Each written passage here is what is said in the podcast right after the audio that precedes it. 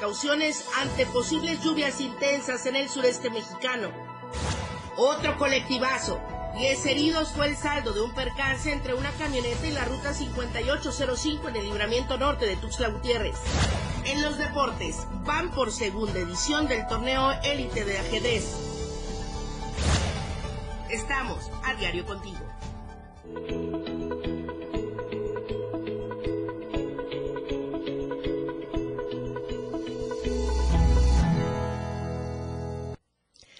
Estamos a diario contigo. Muchas gracias. Muy buenos días. Bienvenidos a la información en AM Diario, 8 en punto de la mañana. Soy Lucero Rodríguez Ovilla. Les saludo desde la cabina del 97.7 y también desde el 103.7 de FM, la radio del diario. Por supuesto, estamos a través de todas las redes sociales. Instagram, Facebook, Twitter, ahora X o X, YouTube, TikTok, todas las redes sociales por cierto, la celebración de ayer de Multimedia con su quinto aniversario, encabezados por el doctor Gerardo Toledo y el licenciado Rogelio Toledo Coutinho, se festejaron los logros obtenidos por este primer lustro en esta importante área del complejo informativo Diario Media Group. Muchas felicidades nuevamente para todos y justamente puede encontrarnos en todas las plataformas digitales con los contenidos informativos, incluidos los canales de WhatsApp. Ahí dele clic al link de Diario Media Group para que pueda tener toda la información local, estatal, nacional y por supuesto internacional. Comenzamos con el hashtag del día de hoy, alerta por lluvias en el sureste. Es que las lluvias continúan causando estragos con sus efectos en algunas zonas de la entidad y también en el sureste mexicano. Vamos de lleno con las temperaturas. El clima en Diario TV Multimedia. Tuxtla Gutiérrez, podríamos alcanzar una máxima de 32 grados y una mínima de 22 grados. San Cristóbal, 21 grados la máxima, 9 grados la mínima. Comitán, 26 grados la máxima, 13 grados la mínima. En Tapachula, 34 grados como máxima, 22 grados como mínima. En Palenque, 32 grados podría ser la temperatura máxima y 20 grados la temperatura mínima. Las lluvias sí estarán fuertes sobre todo en estas zonas de la selva lacandona, meseta comiteca tojolabal, lo que es la Sierra Mariscal, en el Soconusco, en el Istmo Costa, en la zona norte, hay que estar muy atentos con las lluvias que estarán considerándose fuertes. Por lo pronto para el día de hoy. Y precisamente la Comisión Nacional del Agua advierte sobre la necesidad de tomar precauciones ante posibles lluvias intensas en el sureste mexicano. Han exhortado a la población a estar alerta y evitar riesgos, especialmente en zonas propensas. El pronóstico de la Conagua indica que se esperan lluvias fuertes de 25 a 50 milímetros aquí en Chiapas, también en Oaxaca, en Guerrero y en Puebla. Además, habrán intervalos de chubascos de 5 a 25 milímetros en Baja California Sur, Colima, Durango, Estado de México, Hidalgo, Jalisco, Michoacán, Morelos, Sinaloa, Sonora, Tabasco, Veracruz y Tlaxcala. También se pronostican lluvias aisladas de 0.1 a 5 milímetros en Campeche, Ciudad de México, Nayarit, Quintana Roo, Tamaulipas y Yucatán y se advierte sobre la posibilidad de descargas eléctricas y caída de granizo acompañando las lluvias. Estas condiciones meteorológicas son atribuidas a canales de baja presión, disturbios en varias regiones de México, estos combinados con la entrada de humedad proveniente del Océano Pacífico, Golfo de México y Mar Caribe. Además, se menciona la influencia del Frente Frío número 9 que se acercará a la frontera norte del país, desde el noroeste de Sonora hasta el sur de Baja California. También se destaca la presencia de una línea seca sobre el norte de Coahuila, así como las corrientes en chorro polar y subtropical. También se ha informado de este Frente Frío número 9 que podría causar impactos significativos en el norte del país. En cuanto al día de hoy, jueves, las lloviznas, los chubascos dispersos aquí en Chiapas, Oaxaca y Guerrero. Para el viernes esperan lloviznas con intervalos de chubascos aquí en el estado de Chiapas. Y hablando justamente de las lluvias, en un municipio que se ha visto muy afectado en las últimas horas es Salto de Agua. No había ni agua potable el día de ayer. Cristian Castro, buenos días. ¿Cómo va la situación hasta el momento? Hola, ¿qué tal Lucero? Muy buenos días, qué gusto saludarte, un saludo también para todo el auditorio del diario de Chiapas. Así es, eh, bueno, pues la Secretaría eh, de Protección Civil Municipal de Santo de Agua dio a conocer que pues continúan realizando monitoreos al nivel del río Tulicá, el cual llevaba varios días incrementando su nivel al grado de casi llegar a los 13 metros el día lunes, en los que pues ya prácticamente se inunda completamente la cabecera municipal. Esto derivado de las lluvias que se estaban presentando, eh, pues tras el paso del Frente Frío número 8.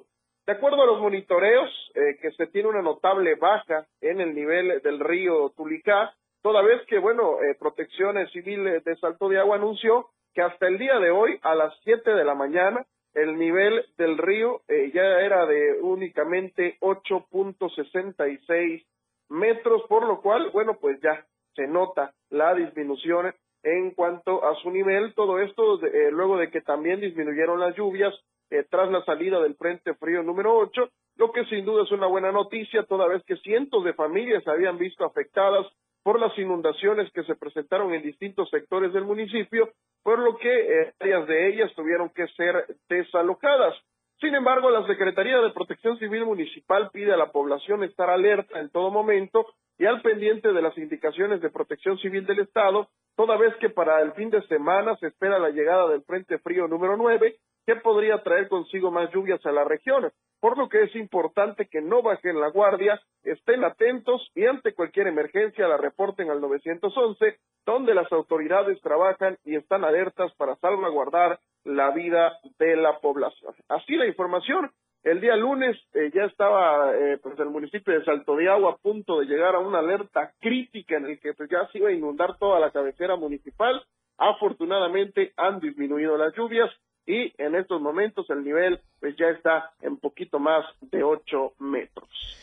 Qué bueno escuchar esto van eh, las familias tomando en cuenta esta situación, sobre todo porque varios fueron evacuados y hacia los refugios temporales. Cristian, permanecerán ahí, supongo, porque sí, hay eh, datos del Frente Frío número 9 que podrían ocasionar más lluvias, entonces permanecerán ahí, esperarán a que baje más el nivel del río o ya estarán retornando a sus lugares, eh, a sus viviendas pues por lo pronto van a permanecer ahí porque, eh, bueno, pues tal y como se los menciono, eh, se espera la llegada del Frente Frío número 9 el fin de semana y esto podría traer más lluvias, entonces eh, se espera que vuelva a incrementar el nivel del río Tulica y lo que buscan ahora es estar preparados porque, bueno, para no pasar lo que pasaron los ciudadanos pues la semana pasada cuando se inundaron sus hogares.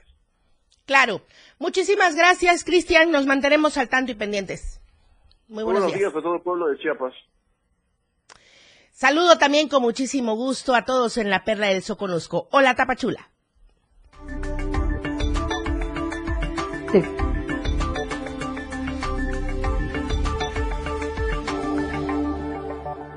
Valeria Córdoba, buenos días. ¿Qué tal las lluvias? Pero también el tramo carretero Huixla Villa Comaltitlán ya libre o continúa bloqueado?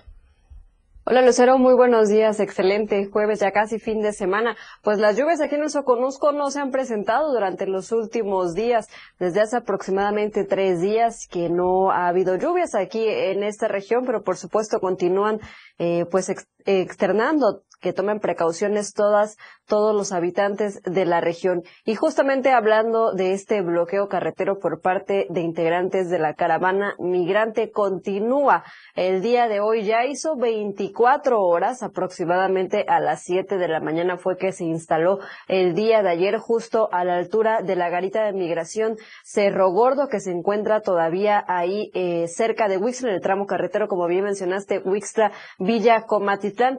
Y bueno, pues obviamente esto ha desatado pues el enojo de varios habitantes de la región quienes tienen que tomar vías alternas para poder llegar a sus destinos. Incluso, eh, pues como mencioné también el día de ayer, se han eh, enfrentado habitantes, conductores, con los migrantes pidiendo pues que se les abra el paso. El día de ayer sí abrieron paso por un lapso de 20 minutos, media hora. En un inicio se había hablado que iba a ser durante una hora que abrieran el paso. Sin embargo, pues a los 25 minutos aproximadamente los migrantes volvieron a bloquear y bueno, pues continuarán, mencionaron, en ese lugar hasta que sean atendidos por parte de las autoridades migratorias para que se les entreguen los permisos de libre tránsito por México, en específico la forma migratoria múltiple que es la que les permite transitar por el país de manera legal por 45 días. Así que a todos los que nos están escuchando, que nos están viendo, extremar precauciones si van a viajar hacia esta zona de la entidad.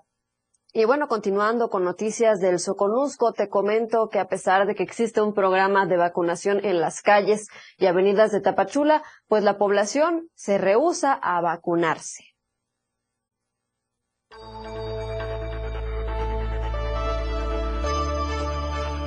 Habitantes de la región del Socorusco se niegan a aplicarse la vacuna contra la influenza, pues a pesar de que este programa de vacunación se aplica en las calles y avenidas de Tapachula, más de un 30% rechazan las vacunas. Mencionaron que la meta por brigada es de aplicar un promedio de 100 dosis diarias. Sin embargo, a pesar de la información, los habitantes no quieren vacunarse, pues dicen tienen reacciones en el cuerpo después de aplicarse la dosis. Eh, tenemos una meta de aplicar 100 dosis al día. Eh, el día de ayer aplicamos 70 dosis. Eh, el día de hoy está un poco bajo. Estamos invitando a toda la población para que se vacune, pero muy pocos se han acercado. El programa de vacunación recorre las calles de 8 de la mañana a 1 de la tarde y están aplicando derechohabientes o no del IMSS. Sin embargo, a pesar de eso, se niegan a aplicarse las vacunas. Desde la temporada invernal 2023-2024 de la vacunación de influenza. Eh, pues la población ahorita no está respondiendo como esperábamos, ¿sale? Eh, nosotros invitamos a las personas a que vengan a vacunarse aquí en el centro y también estamos vacunando en la unidad médica familiar número 1 y en la UMF 11. Con esta vacuna se puede prevenir enfermedades respiratorias o disminuir sus efectos, por lo que piden a los habitantes tomar en cuenta la importancia que tiene aplicarse la vacuna contra la influenza. Desde Diario TV Multimedia Tapachula, Rafael Lechuga.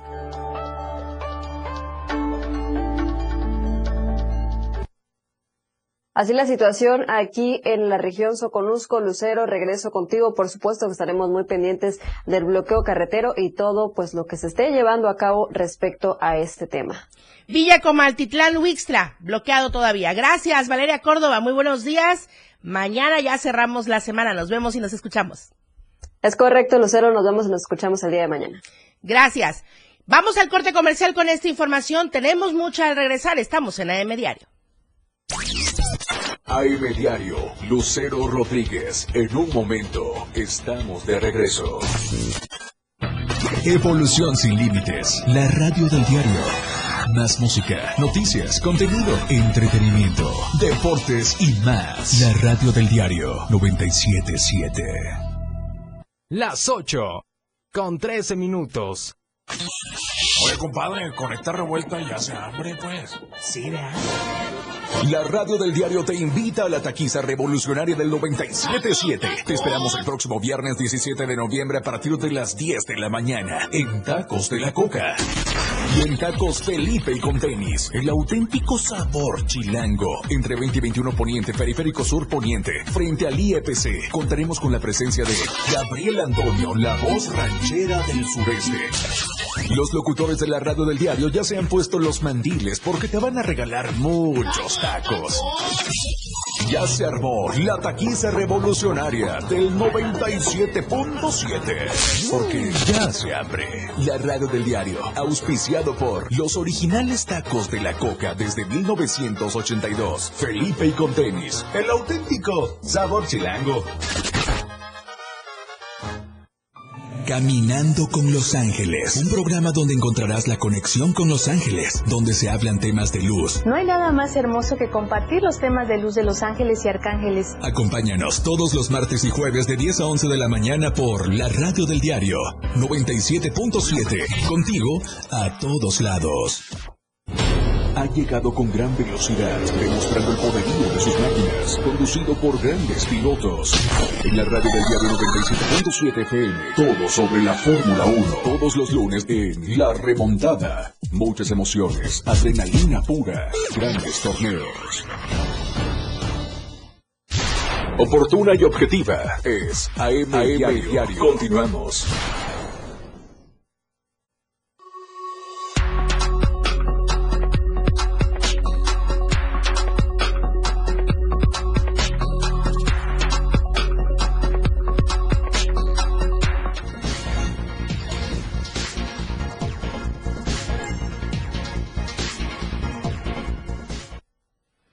Gracias por continuar con nosotros, por dejarnos sus comentarios a través de las redes sociales.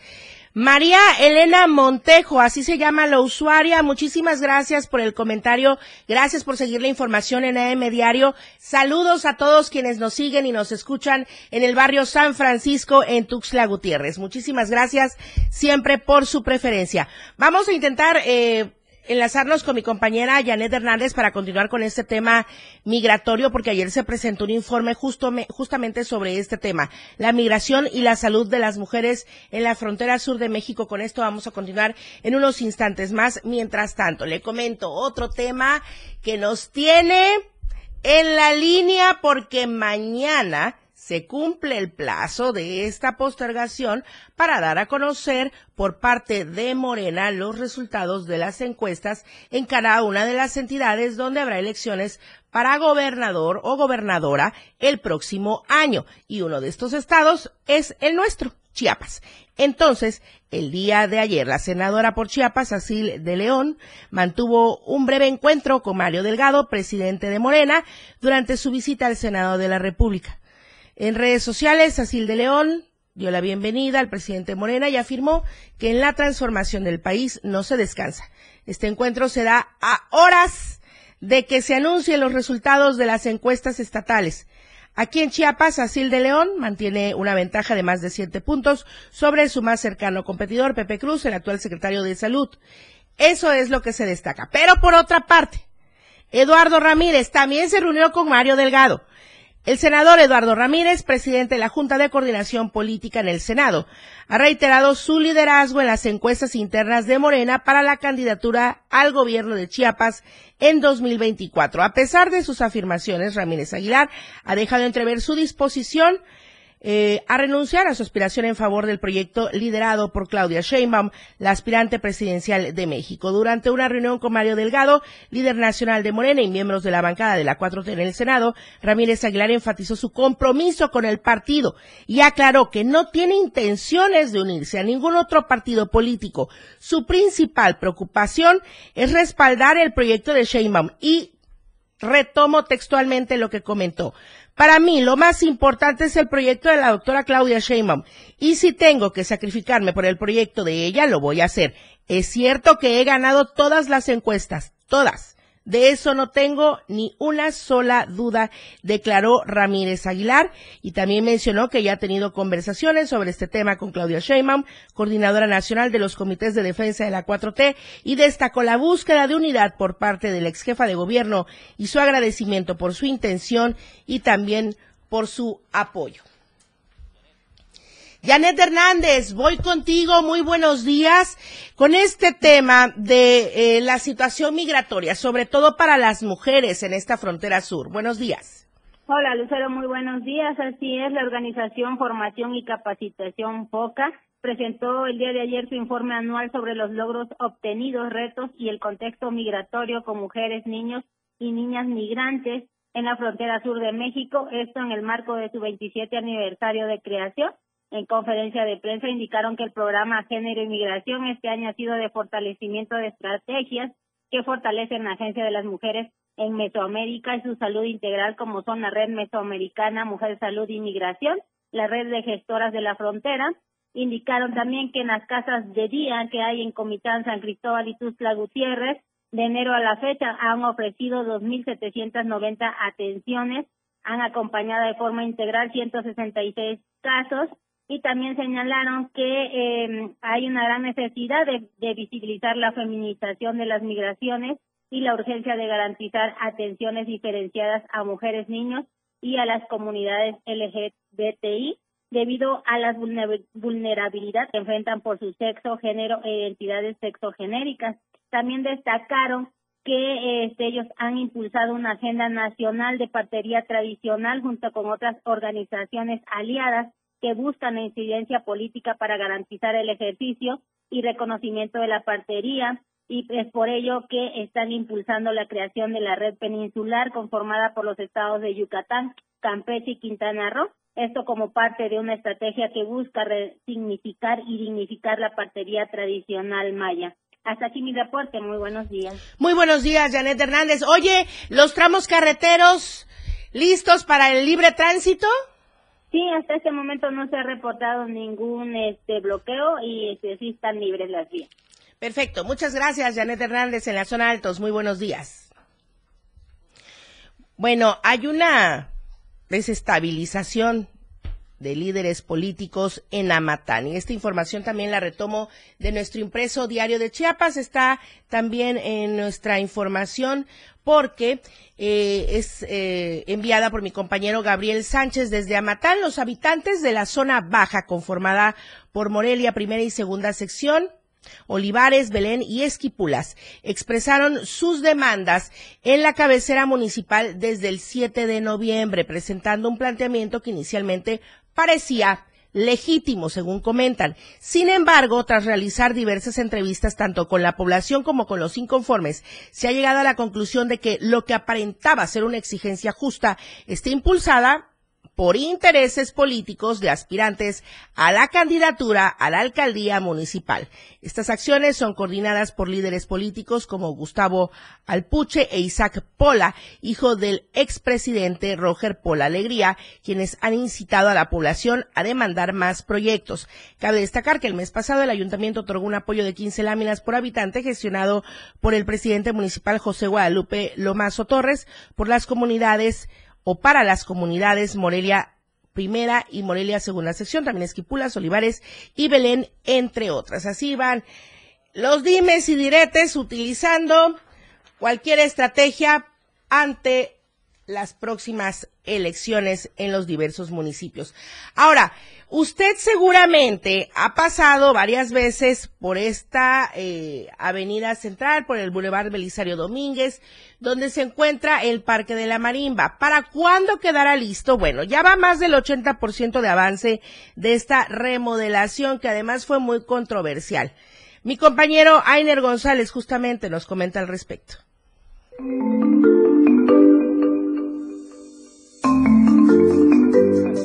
El Parque de la Marimba, uno de los espacios más importantes y emblemáticos en la capital chiapaneca, estará completamente remodelado antes de finalizar el mes de noviembre. Eso de acuerdo a las estimaciones de la Secretaría de Obras Públicas Municipales, cumpliendo así con el plazo que la autoridad había fijado desde el mes de julio cuando se inició este proyecto. Jorge Humberto Gómez Reyes, secretario de Obras Públicas del Ayuntamiento de Tuxtla Gutiérrez, dio a conocer que han transcurrido casi cuatro meses desde que los trabajos dieron inicio y aunque se ha avanzado de manera significativa, tomando en cuenta que la obra tiene un 80% de ejecución, el impacto económico para locatarios ha sido negativo. Durante estos meses, el secretario municipal manifestó que se cumplieron 30 años de este emblemático lugar. Sin embargo, a la par de la reinauguración, también se realizarán las festividades por esta importante fecha, por lo que se pretende atraer a más personas y poco a poco recuperar las ventas para los pequeños comercios. Un 80% ya y acelerando el paso para poder cumplir con los periodos que, que, comentamos al principio. Estamos pensando entre el 15 y el 25 de noviembre que pueda estar el parque ya al 100%, esperando quizás algún detalle mínimo para poder aperturar. El funcionario también recordó que este trabajo de remodelación contó con una inversión total de 9 millones 600 mil pesos. No obstante, aclaró que dicho presupuesto fue solo para la primera etapa del proyecto, pues se pretende seguir mejorándolo. El funcionario también recordó que este trabajo de remodelación contó con una inversión total de 9 millones 600 mil pesos. No obstante, aclaró que dicho presupuesto fue solo para la primera etapa del proyecto, pues se pretende seguir mejorándolo. Por tanto, en los próximos días y antes de finalizar el 2023, La población chapaneca y visitantes en general podrán nuevamente disfrutar de la música de marimba en vivo, bailar por los alrededores del kiosco y disfrutar de las mejoras realizadas en este importante punto de la capital chiapaneca. Para Diario Media Group, Aimer González.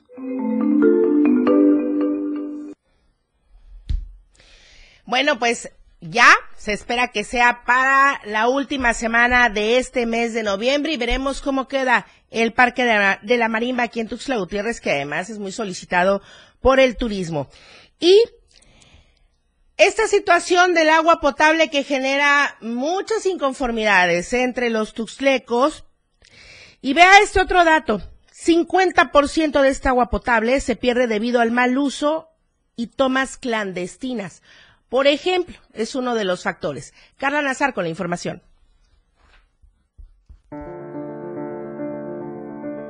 El Sistema Municipal de Agua Potable y Alcantarillado de Tuxtla Gutiérrez reveló en un informe reciente cifras alarmantes sobre la pérdida en el porcentaje de agua potable en la ciudad, pues indicaron que más del 50% del vital líquido que se distribuye a los ciudadanos se pierde debido a tomas clandestinas y mal uso por parte de la población. Situación que ha generado preocupación entre autoridades y sociedad, pues la pérdida de agua potable es insostenible y es necesario tomar medidas inmediatas para poder solucionar este problema. Uno de los grandes retos que tenemos y que todavía estamos en proceso es la pérdida que tenemos no solamente en las fugas, sino también en el clandestinaje y en la falta de medición. Estamos produciendo 5 millones de metros cúbicos ¿sí? mensuales y estamos cobrando entre 2, 2 y medio, pero sí los producimos sí nos cuesta lo de CFE, ¿verdad? La producción de, de del río. Las tomas clandestinas de agua que involucran conexiones ilegales a la red de agua son una de las principales causas de esta pérdida. Según el ESMAPA, muchas de las áreas no regularizadas acumulan deudas considerables debido a la falta de acceso formal al servicio de agua potable. Para eliminar este obstáculo y promover la regularización, se están implementando rebajas sustanciales en los adeudos pendientes. Esta medida tiene como objetivo incentivar a los ciudadanos a regularizar su situación y establecer un sistema de pago que sea accesible a todos. Es que esas tuberías ya de adverso cemento que no se utilizan, cuando se hicieron, se hicieron en terrenos privados. Cuando Tuzla, estamos hablando de tuberías que, que datan de 50 años, sí que son las principales que, que, van al centro de Tuzla y a la parte media de, de Tuzla. ¿Te imaginas 50 años de albesto cemento? Cuando se hicieron, pues Tuzla estaba en el centro y nadie pidió el derecho. Ahorita muchas, muchas líneas primarias, ¿verdad? Y alimentadoras están en terrenos privados, donde ya hay construcción, donde ya tenemos casas, donde ya no nos permiten el acceso. Entonces hay que reubicarlas porque pues ahí ya tienen una presión puntual de un edificio, de, de una casa, pues la gente ahí lo puede estar ordeñando porque está dentro de su terreno, ¿cómo entro? Pues hay, un, hay una privacidad. Por otra parte, es importante mencionar que además de las tomas clandestinas, el mal uso de agua potable por parte de los ciudadanos también contribuye significativamente a la pérdida de este recurso. Por eso le exhorta a la población a ser conscientes del valor del vital líquido y adoptar prácticas de uso responsable, como reparar fugas en sus hogares y así evitar el desperdicio. Para Diario Media Group, Carla Nazar. Muchas gracias a la usuaria Selene LC desde Palenque. Un saludo para todos a quienes nos siguen y nos escuchan allá en la zona norte del estado, en Palenque, playas de Catazajá, Salto de Agua, La Libertad, en la zona de Ríos hasta Tabasco y todavía más allá de estos lugares que le acabo de comentar y en la colonia Pacalquín donde se encuentra la eh, estación del 103.7. Nos vamos al corte comercial. Quédese con nosotros. Seguimos en AM Diario, los deportes al volver. La información fresca y objetiva. AM Diario. Regresa después de la pausa.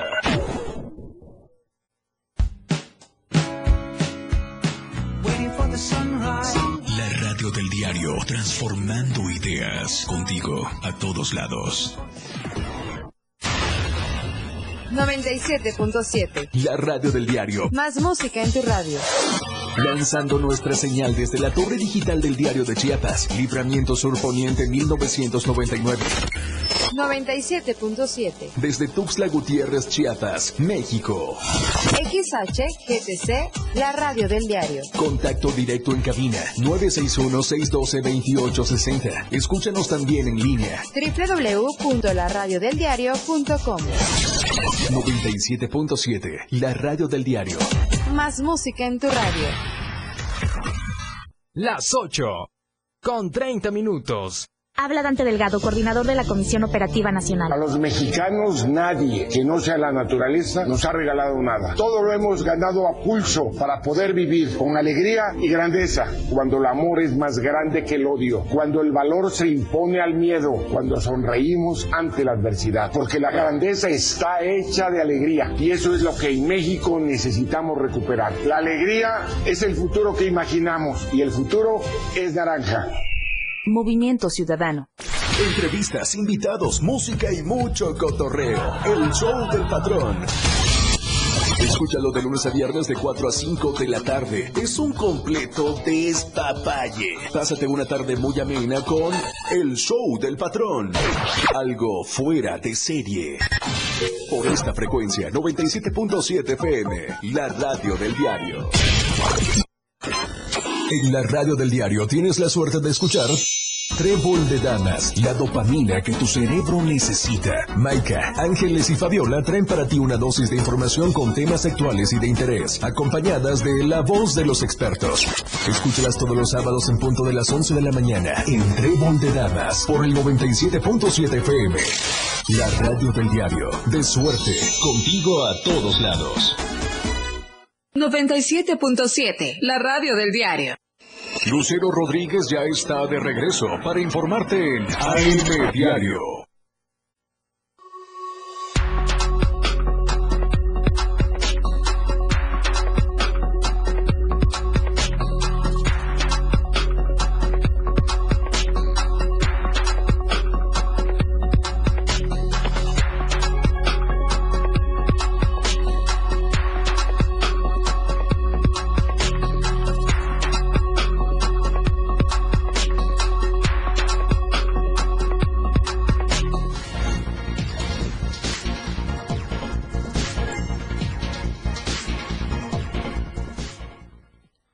Estamos de regreso en AM Diario, la información deportiva. Jorge Mazariegos, buenos días.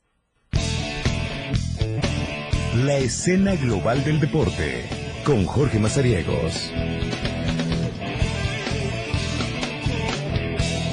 Bienvenidos a la información deportiva. Vamos a platicar de tres temas muy interesantes. Vamos a arrancar con el ajedrez porque todos aquellos que les gusta el deporte ciencia este fin de semana podrán disfrutar de las partidas de los mejores ajedrecistas del estado de Chiapas. Estamos hablando que ha sido anunciado y ya está listo para realizarse la segunda edición del torneo Élite Chiapas que va a reunir a los mejores representantes del ajedrez en el estado. Esto va a ser el sábado y el domingo. Allá en la Universidad de Descartes va a ser la sede para que todos estos ajedrecistas estén en busca del título. Estamos hablando que estarán eh, disputando las partidas 20 ajedrecistas del estado de Chiapas, eh, gente que tiene eh, pues ya la etiqueta de maestros dentro del ajedrez, así como también del campeón de la primera edición que es Paco eh, Zamudio, así que ahí van a estar con las actividades allá en la Universidad de Descartes. Edel López eh, Martínez, que es el organizador de este certamen, dio a conocer que los mejores ajedrecistas del estado estarán activos en este evento, como David Rufino, como Karina Guillén, que es la máxima representante juvenil del ajedrez en nuestro estado, la histórica medalla de plata que sacó hace algunos años en los Juegos Nacionales con ADE, que también clasificará a eventos internacionales. Y eh, pues estará eh, también el actual eh, campeón, que elegimos el eh, Paco Zamudio. Y también estarán algunos otros representantes del ajedrez ya en calidad de maestro con mucha experiencia dentro de este certamen. Así que para todos aquellos que gusten disfrutar de estas partidas de ajedrez, podrán realizarlo el día sábado y domingo allá en la Universidad Descartes de, de Tuxtla Gutiérrez para que puedan eh, conocer los movimientos que se darán en el tablero y al final el día domingo pues conocer al campeón de esta segunda edición del torneo Elite Chiapas que se estará realizando este 11 y 12 de noviembre. Cambiamos de tema y hablamos del voleibol porque también la Liga Oficial Municipal de Voleibol Alfredo Villa Martínez se encuentra rindiendo un homenaje póstumo a uno de sus impulsores como es el eh, profesor Enio Herrera quien eh, lamentablemente en este 2023 dejara el plano terrenal y ahora viene esta eh, liga también conocida como la Liga OMA pues estará dando el seguimiento para este certamen. Luego de tres jornadas, ya están los líderes de grupos. Estamos hablando con el grupo A femenil. Es el cuadro de Sinalex que mantiene el, liderato con nueve unidades. Detrás aparece el cuadro de Delta que tiene igual tres triunfos y son los dos eh, equipos femeniles que no conocen derrota hasta el momento. En el grupo B es el cuadro de Lechuzas que lleva tres partidos, siete puntos, productos de dos victorias y una derrota. Le sigue Amazonas con seis unidades, dos partidos jugados y los dos los ha ganado, al igual que el conjunto de eh, diosas que llevan los dos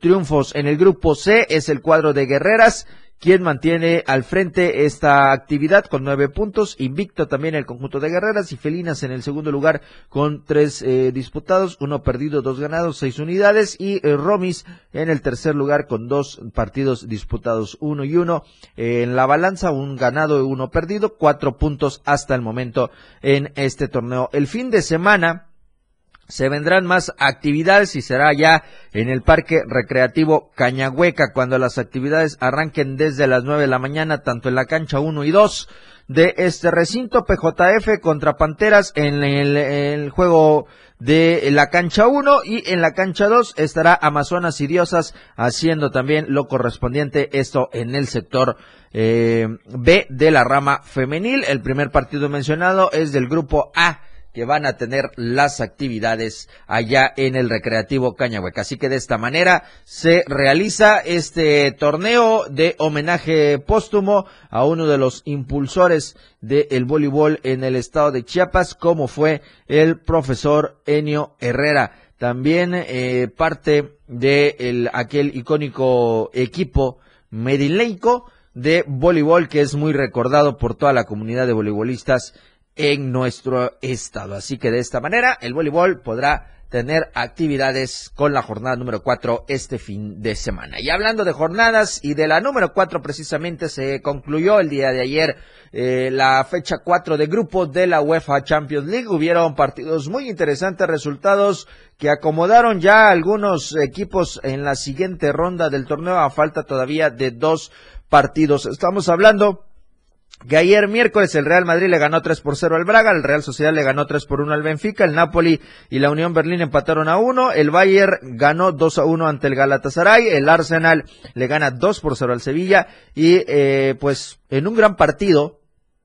y el resultado que sorprendió a muchos fue el que obtuvo el Copenhague ante el Manchester United 4 por 3, iba ganando el Manchester y le dio la vuelta el conjunto del Copenhague. El PSV le gana 1 por 0 a Lens y el Salzburgo cayó 1 por 0 ante el interpartidos muy interesantes los que se vivieron esta jornada número 4. Así que, eh, insisto, hay algunos equipos que ya están en la siguiente ronda, como el, el Bayern de Múnich, como el Arsenal, como el Real Madrid, la Real Sociedad también que ya está prácticamente con un eh, paso en la siguiente ronda, el Atlético de Madrid todavía por eh, estar ahí en la pelea, el Dortmund, el Manchester City que también ya tiene su boleto al siguiente proceso y todavía en el grupo H que van a tener que definirlo porque cayó el Barcelona en esta jornada ante el Shakhtar y se queda todavía pese al triunfo del Porto con nueve unidades en el primer lugar, pero todavía faltará las últimas eh, rondas, así que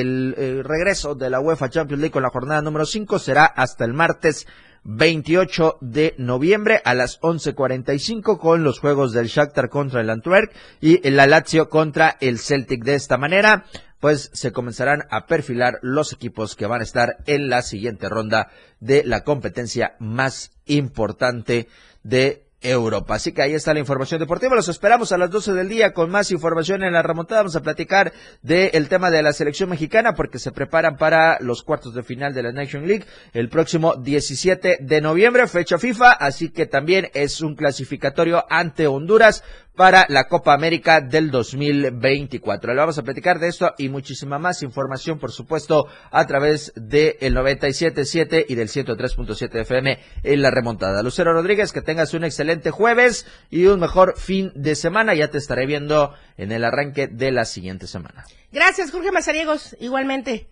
Ya, hoy es tu último día en AM Diario Ya. por esta semana. Nos vemos. El próximo lunes. Lunes. Gracias. Y la remontada en punto de las 12 desde esta misma cabina del 97.7 y también escúchelo a través del 103.7 de FM. Gracias. Buenos días. Buen día, Lucero.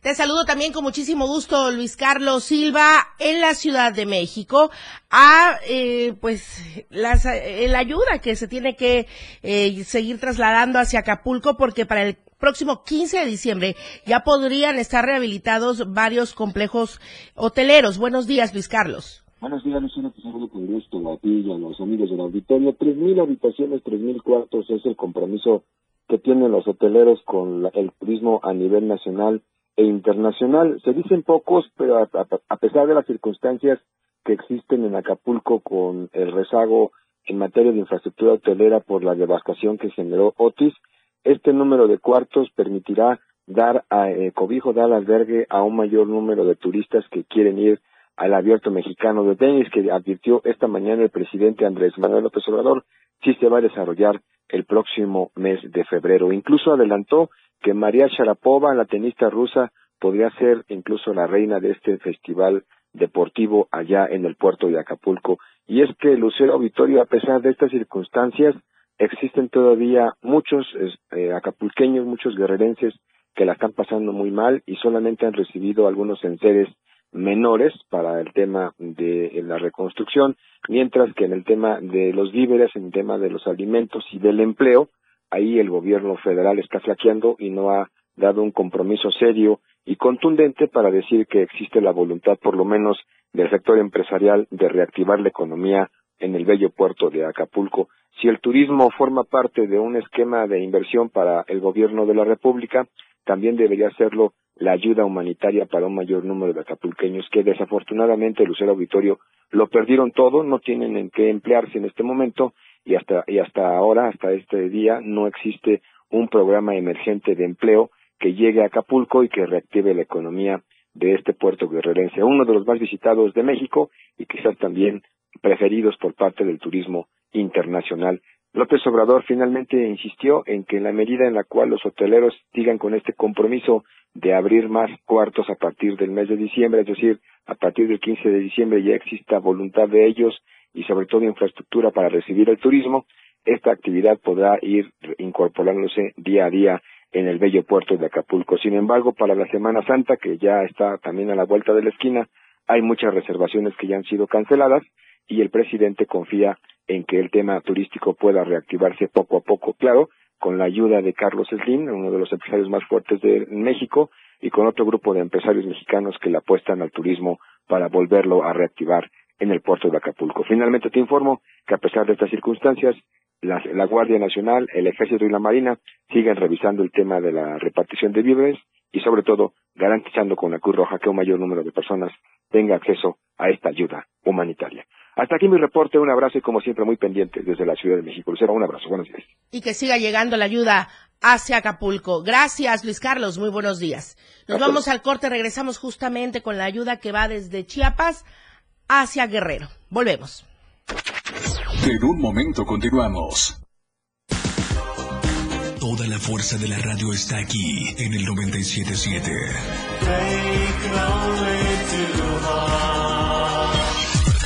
Las 8 con 43 minutos. Porque ya está aquí. Próximamente en Mérida, Yucatán, podrás conocer el Parque La Plancha, donde encontrarás pista de skate park, lago, canchas, juegos, mercado gastronómico, un espejo de agua, el Museo de los Ferrocarriles y mucho, mucho más. Descubre lo que puedes vivir con nosotros. Recuerda, nuestro parque, nuestro hogar. Gobierno de México.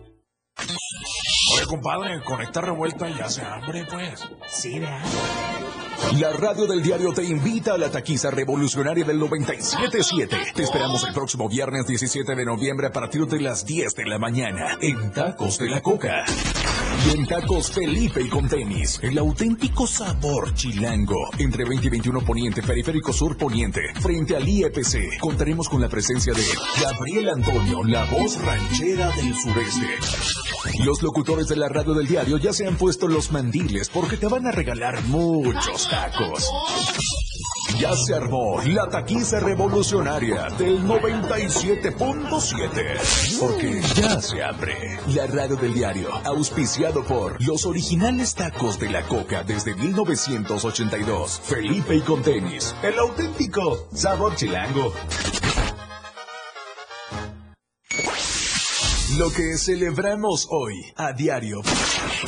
El 9 de noviembre se celebra el Día Mundial de la Adopción, en homenaje a un acto legal que permite ofrecer a niños y jóvenes una familia y un hogar que les proporcione protección y cariño, cuando no existe una familia biológica que pueda hacerlo por distintas circunstancias. Se pretende crear conciencia y sensibilizar a la población mundial acerca de la importancia de la adopción, así como obtener los fondos necesarios para ayudar a las familias que atraviesan por este proceso jurídico. La adopción es un acto legal mediante el cual se crea un vínculo final por derecho entre una persona o familia que acoge como hijo a una persona menor de edad que es hijo biológico de otros padres. Es una opción para aquellas parejas y personas solteras que no pueden tener hijos o que simplemente desean dar amor y protección a menores de edad que no tienen un hogar. La radio del diario, contigo a todos lados. Ya regresamos. AM Diario.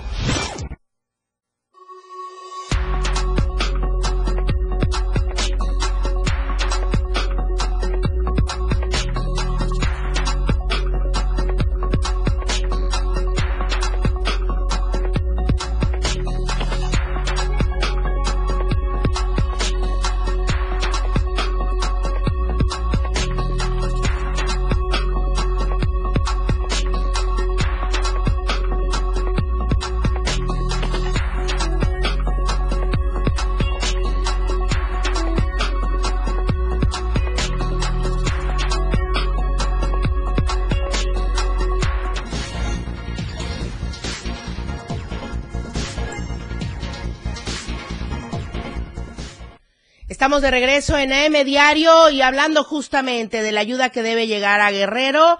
De la Cruz Roja desde Tuxtla Gutiérrez ya se dio el banderazo de salida a una clínica móvil.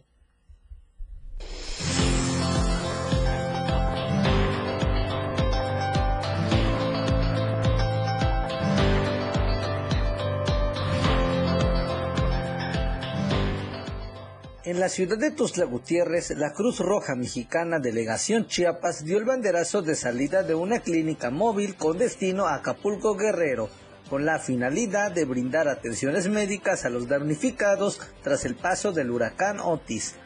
En una entrevista, Ángel Tobar Serrano, delegado estatal, dio a conocer que en esta unidad van tres médicos, dos paramédicos y más de 5.000 medicamentos para apoyar a las comunidades más lejanas que requieren de los servicios médicos. Y vamos a llevar 8.000 piezas de medicamentos. Van tres médicos y dos paramédicos. Esta unidad va a estar destinada a asistir a las comunidades. No se va a quedar en Acapulco, en la ciudad sino que se va a meter a las comunidades donde a la gente realmente le está haciendo mucha falta un servicio médico y que le cuesta mucho trabajo ahorita las circunstancias de comunicación este, trasladarse a Acapulco. Entonces vamos a llegar hasta donde ellos están y dar consulta médica. Esa es la finalidad del día de hoy.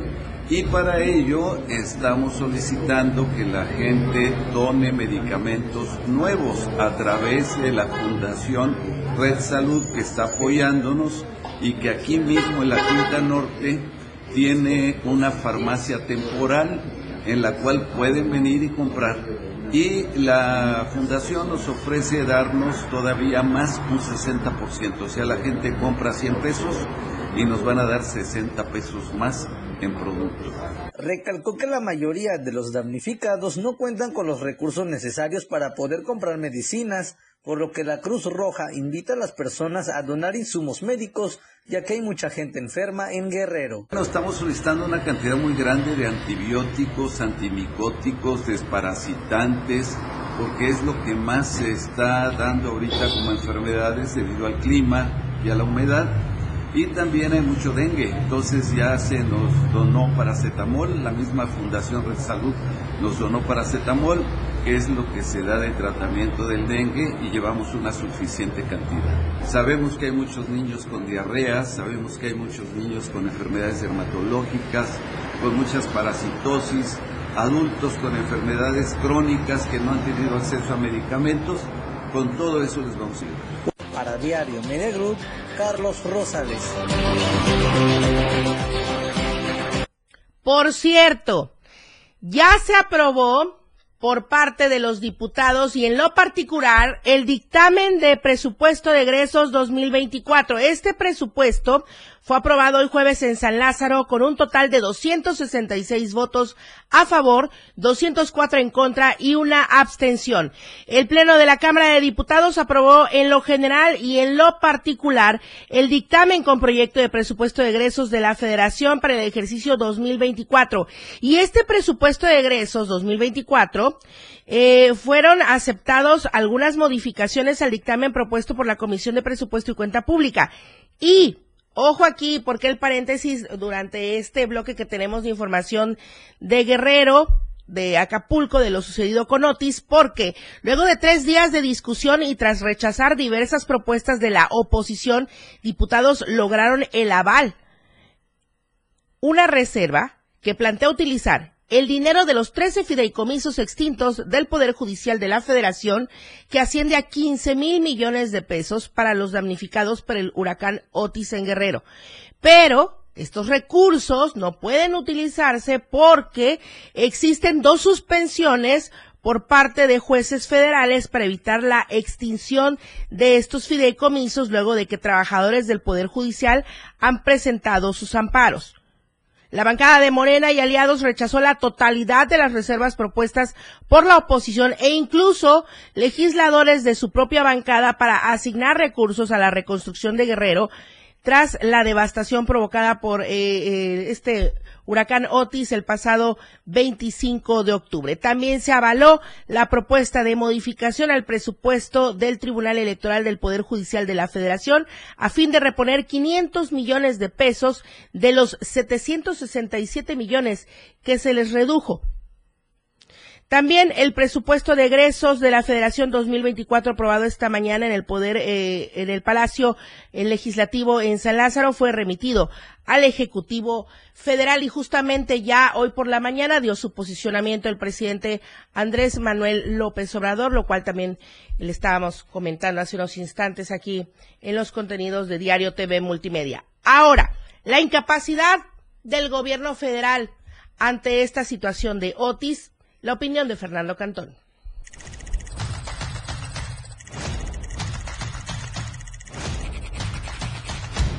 Otis dejó miles de damnificados en Guerrero. También desenmascaró a un gobierno federal que no sabe por dónde empezar para reconstruir Acapulco, la joya turística por excelencia.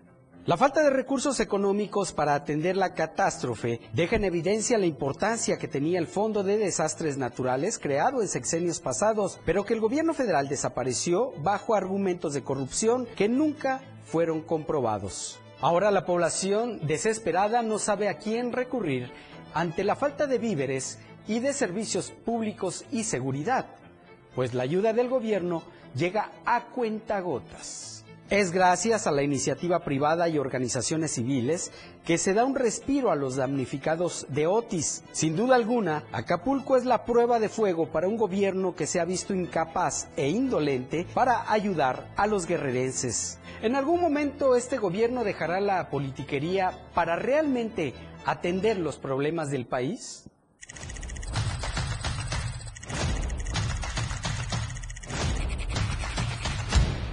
Moisés Jurado con el reporte vial. Muy buenos días, Moisés. El reporte vial con Moisés Jurado. Lucero Rodríguez, muy buenos días. Feliz jueves para todo el auditorio de AM Diario. En esta mañana me encuentro sobre el Boulevard Belisario Domínguez a la altura de la 15 Poniente y bueno, el tráfico en esta zona bastante tranquilo, más para los que vienen circulando de Poniente a Oriente o los que se van a incorporar directamente ya hacia las calles del centro. Eh, ligero, o sea, súper ligero el, el, tráfico en esa zona, usted puede transitar sin ningún problema. De igual manera, para los que se dirigen ya sea hacia la plaza comercial o hacia el, lado eh, poniente de la capital, bueno, súper ligero el tráfico. Donde sí eh, se concentra un poquito más la carga vehicular es sobre el libramiento sur a la altura del semáforo de la calle central y de igual manera sobre el semáforo de la caminera o calzada Samuel León Brindis. Sobre el libramiento norte, bueno, a la altura de la, de la incorporación del carril de baja sobre la quinta poniente y libramiento norte, bueno, también eh, bastante tráfico, al igual que para incorporarse sobre la calle central. Pero en esa mañana usted puede circular sin ningún problema aquí sobre el Boulevard José Domínguez y muy tranquilo también el tráfico en toda la avenida central en ambos carriles. Lucero, regreso contigo al estudio. Muy buenos días. Lo que acontece minuto a minuto. La Roja, de Diario de Chiapas.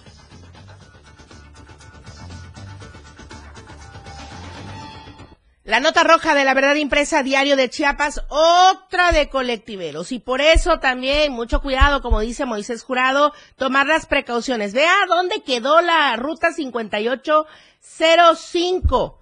Ya, de plano, a ver.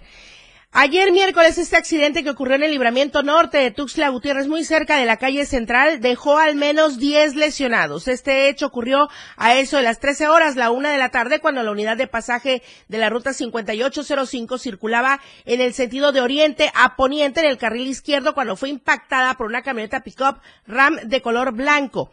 Por el golpe, la combi subió, mm, déjate a la banqueta, ya básicamente a la barda de, del local que está ahí. Entonces se impactó, se subió a la jardinera del Autotel Troya que quedó todo deshecho ahí porque se montó totalmente la, la combi. Entonces los pasajeros pues resultaron con diferentes lesiones. Afortunadamente no pasó a mayores no pasó a más de daños materiales, pero hay que manejar con mucho cuidado, con mucha precaución. Nos vamos. Muchísimas gracias por habernos acompañado durante esta transmisión. Soy Lucero Rodríguez Ovilla. Le espero mañana viernes para cerrar la semana en punto de las ocho. Charlie Solís en los controles de televisión, Manolo Vázquez aquí en radio, Adrián Jiménez en Palenque y Daniel Martínez aquí en la asistencia de producción. Gracias. Buenos días oportuna y objetiva en AM Diario. La información de todo lo que acontece a cada momento en Chiapas, México y el mundo. Te lo informa Lucero Rodríguez. De lunes a viernes de 8 a 9 de la mañana. Escúchanos en nuestra próxima emisión por esta frecuencia. 977 FM, la radio del diario. Editorial de la radio del diario. Parece mentira. El partido que dijo que lograría la transformación de la vida pública del país a través del ejercicio honesto de la función pública, el combate a la corrupción y la impunidad y poniendo en el centro de las decisiones el bienestar de la gente pobre, está tomando derroteros cada vez más oscuros para ensanchar su dominio político. Sin embargo, se encontró en el camino un obstáculo, la obligación de postular a cinco mujeres y cuatro hombres para la elección de gobernadores. Los líderes morenistas saben que no pueden incumplir con el principio de la paridad de género, pero también saben que no tienen a las mejores candidatas para ganar las gubernaturas y movilizar el voto a favor del partido para también obtener las diputaciones y senadurías necesarias para que Morena sea mayoría en las cámaras. Pero parece que ya pensaron en un plan, y es repartir las gubernaturas entre sus aliados, el Partido Verde y el Partido del Trabajo, pero sin que Morena pierda el control del grupo, lo que implica un simulado rompimiento de la alianza. Con esto, Morena cumpliría con el acuerdo de paridad, con los compromisos que tiene con los aspirantes hombres en los estados, que serían postulados por el Verde o el PT, y de paso le daría en la cabeza a la oposición. Editorial de la Radio del Diario. Fundación Toledo es una organización enfocada en la educación Desde nuestra fundación hemos realizado varios proyectos para poder llevar a cabo nuestro objetivo principal, apoyar la educación en Chiapas, especialmente en las zonas rurales marginadas. A pesar de ser una organización joven, somos apasionados de lo que hacemos y entendemos que la educación juega un papel importantísimo en las personas, ya que ésta se ve reflejada en el desarrollo de su país. Para conocer más de nosotros, visita nuestras redes sociales en Facebook e Instagram como Fundación Toledo y nuestra página web en www.fundaciontoledo.org.